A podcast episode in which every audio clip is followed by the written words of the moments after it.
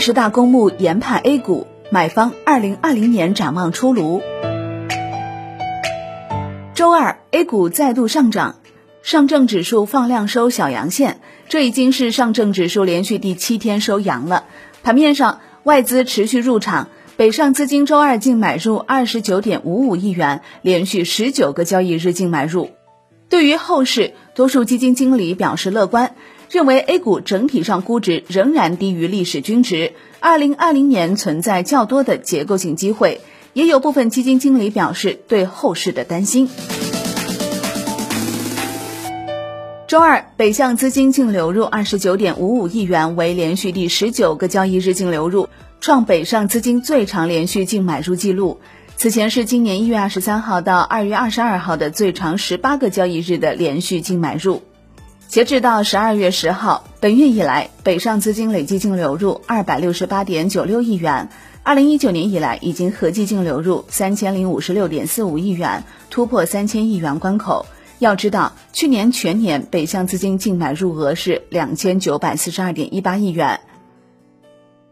距离二零一九年结束已经不足二十个交易日了。展望二零二零年 A 股走势，以公募为代表的机构更加关注中期逻辑，既关注估值又关注盈利确定性。公募基金经理的态度也在一定程度上影响明年市场的高度。瑞远基金总经理陈光明认为，展望中短期韧性比大家想象的或许会好一点。A 股市场包括港股市场整体来讲谨慎偏乐观，主要基于两点依据：第一点。当前的估值处于相对低位，便宜是硬道理。第二，风险偏好有望继续提升。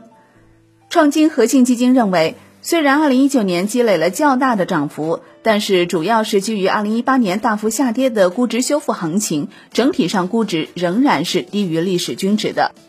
展望二零二零年，在内外环境不发生大变化的情况下，预计来年的财政政策支持和信贷投放将有助于投资者信心恢复，市场或将突破上行。不过，鹏华基金总裁助理、权益投资总监、董事总经理季洪涛表示，展望二零二零年偏谨慎，需要面临两大问题。第一个。整体经济下行的趋势在继续，一定要找到新的成长方向，可能是电子，可能是五 G，给经济带来一定的助推性。第二个，国际关系各方面的复杂性仍然存在，并没有在二零一九年解决，整个资本市场明年的收益可能将降低，要理性的判断市场的整体估值和预期。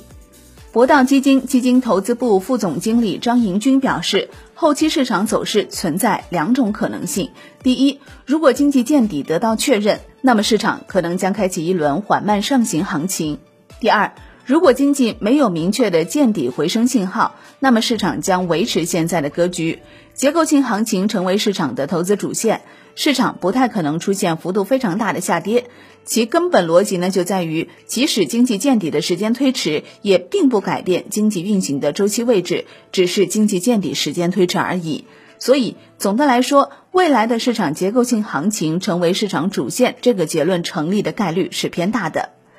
展望二零二零年 A 股配置，各家基金均有各自侧重点。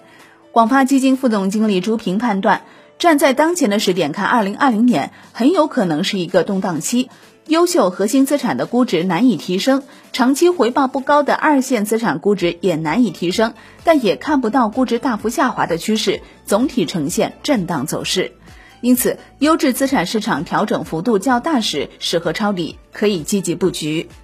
陈光明则表示，一持续超预期的一流公司。一流公司哪怕不便宜，如果说可持续的超预期，未来会把估值填一下。业绩的增长反映到股价的增长是非常顺理成章的事情。第二个，短期承压导致估值便宜的优秀公司机会是比较大的。第三，没有那么好的一流半公司，一流半可能也就是五百家，这些公司是二流的价格，还是可以去考虑的。另外，不是头部的一些公司，建议还是要小心。在目前的经济环境下，不处在前三位的公司，可能风险性还是比较大的。主要是因为细分行业还在强者恒强的过程中。原信永丰基金则强调，在二零二零年将围绕三大投资思路展开布局。首先，按照底线思维，配置与经济发展相关度不高的行业板块，如老龄化刚性需求、环保板块。教育、未来健康生活以及运动服饰等方向。其次是符合未来经济转型、符合未来中国依然有红利的行业，如高端制造业、五 G、电子制造、工程机械等。第三个就是具有低估值、高股息的板块，符合机构投资思路的行业。同时，对于二零一九年全年热门的龙头公司、外资抱团的股票，明年将采取规避的态度。如果外资流入低于预期，出现抱团松动的迹象，风险依然较大，将采取低配置策略。好的，感谢收听，我是林欢，财经头条，我们再会。